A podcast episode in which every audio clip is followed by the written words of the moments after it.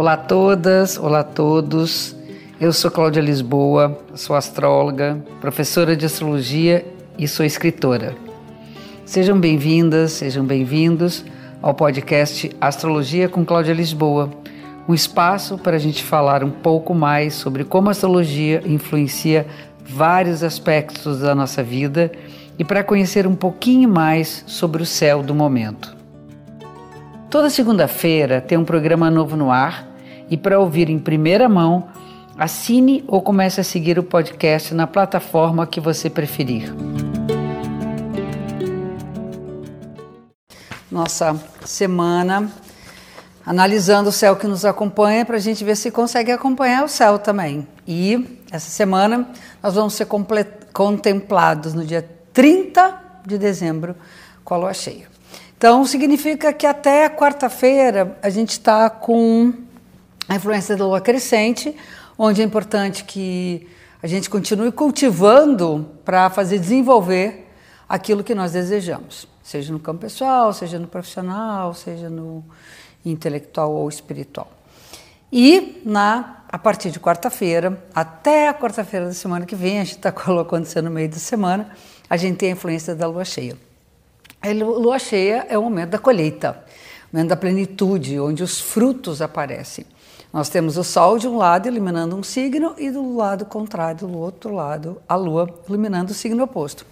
E essa lua cheia, para mim, é uma lua muito, muito, muito importante. Por quê? Porque o Sol está no Capricórnio, que é o lugar onde estão os planetas lentos. Nós estamos nos despedindo desse tempo da conjunção de Plutão, Saturno e Urano em Capricórnio, o Sol ainda nele e o Saturno e Urano já entrando em Aquário, mas a Sol ainda está ativando a energia de Capricórnio e a Lua cheia acontece em Câncer, que é o signo oposto, que é tudo que nós experimentamos esse ano na polaridade Capricórnio e Câncer, que é essa história de conseguir dar conta, né? De uma demanda de trabalho, por exemplo, pensando em termos de individuais, né, de trabalho, de manter a produtividade, crise de desemprego, um, home office, enfim, e a volta para dentro das nossas casas, que é o signo de câncer. E todo o desafio, eu acho que foi exatamente equilibrar esses dois pontos. Então, no início, aquela delícia de trabalhar em casa, para quem teve essa oportunidade, para quem teve essa benção. Outras pessoas ficaram em casa sem poder trabalhar, enfim. A gente sabe que o ano foi difícil, mas essa lua cheia, ela contempla exatamente talvez o resultado que toda a humanidade colheu, né, da experiência dura que foi esse ano. Então nós vamos nessa lua cheia homenagear o nosso trabalho, nosso esforço para superar a crise toda que nós passamos.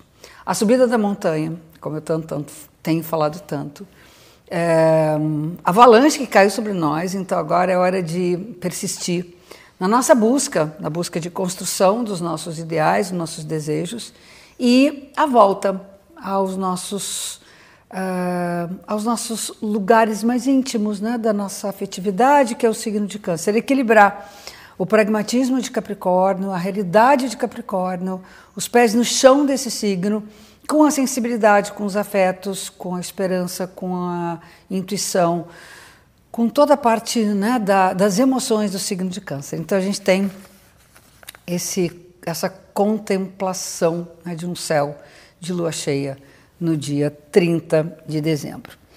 Ah, começando a semana, os aspectos que, que marcam o nosso tempo, bem no início da semana, né, na segunda-feira já, com um aspecto que mostra o nosso poder de renovação.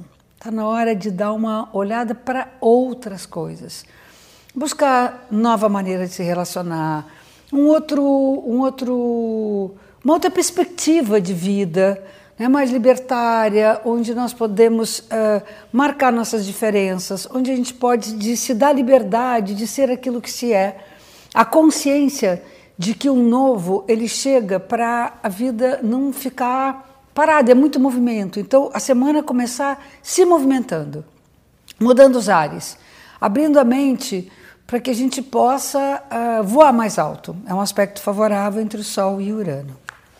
Mas um pouquinho no início da semana ainda, a gente tem um. do início da semana até o final da semana. É, vamos, vamos colocar bem no miolo, né? bem entre terça, quarta até quinta e sexta, a gente tem um momento delicado na expectativa que a gente deposita nos nossos relacionamentos. Né? Então, amor em vários níveis, seja ele o amor ligado ao sexo, à libido, o amor às pessoas, o amor ao trabalho, mas o amor como um todo, nós costumamos na cultura a idealizar o amor. E a idealização do amor, ela leva a gente a idealizar o objeto do nosso desejo, seja nosso trabalho, seja uma pessoa, seja um filho, seja nossa família, seja nossa casa. E nessa, nesse momento a gente faz a conexão com tudo aquilo que foi ilusão, tudo aquilo que a fantasia foi um pouco mais longe do que devia, né? ou que poderia, não devia não, mas que poderia. Então é hora de ajustar nossos relacionamentos pensando no seguinte: é importante sonhar, é importante ter projetos, é importante ter expectativas e coisas que você possa querer construir a dois ou em relação ao objeto do seu desejo.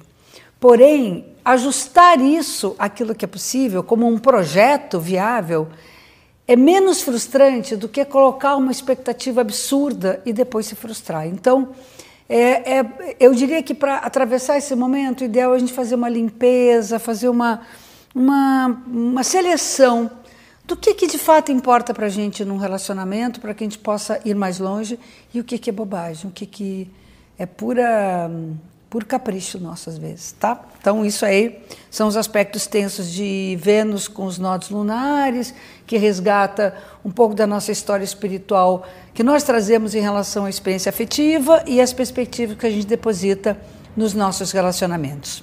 E tem um dado super bacana no meio de tudo isso, que da mesma forma que Vênus faz o aspecto tenso com Netuno, que é da fantasia, da imaginação, do sonho, Mercúrio faz o aspecto favorável.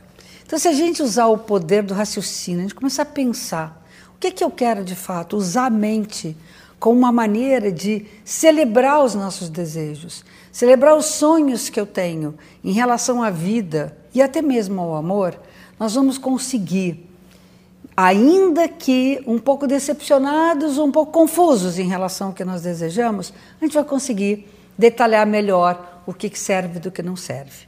Esse aspecto, eu, eu faço uma relação entre Mercúrio regente de Virgem, porque ele é de Gêmeos também, tem a ver com raciocínio, com pensamento, mas o lado seletivo do signo, que é crítico, que vê o que está legal do que não está, da correção das falhas, corrigir falhas, para que a gente possa sonhar com o amor possível, com o desejo possível de ser realizado. Ok? E aqui a gente fecha mais um episódio da semana. Obrigada pela audiência. Espero vocês também no Instagram, arroba Cláudia Lisboa, e no Face, Escola Cláudia Lisboa de Astro. Até a próxima semana. Um beijo grande.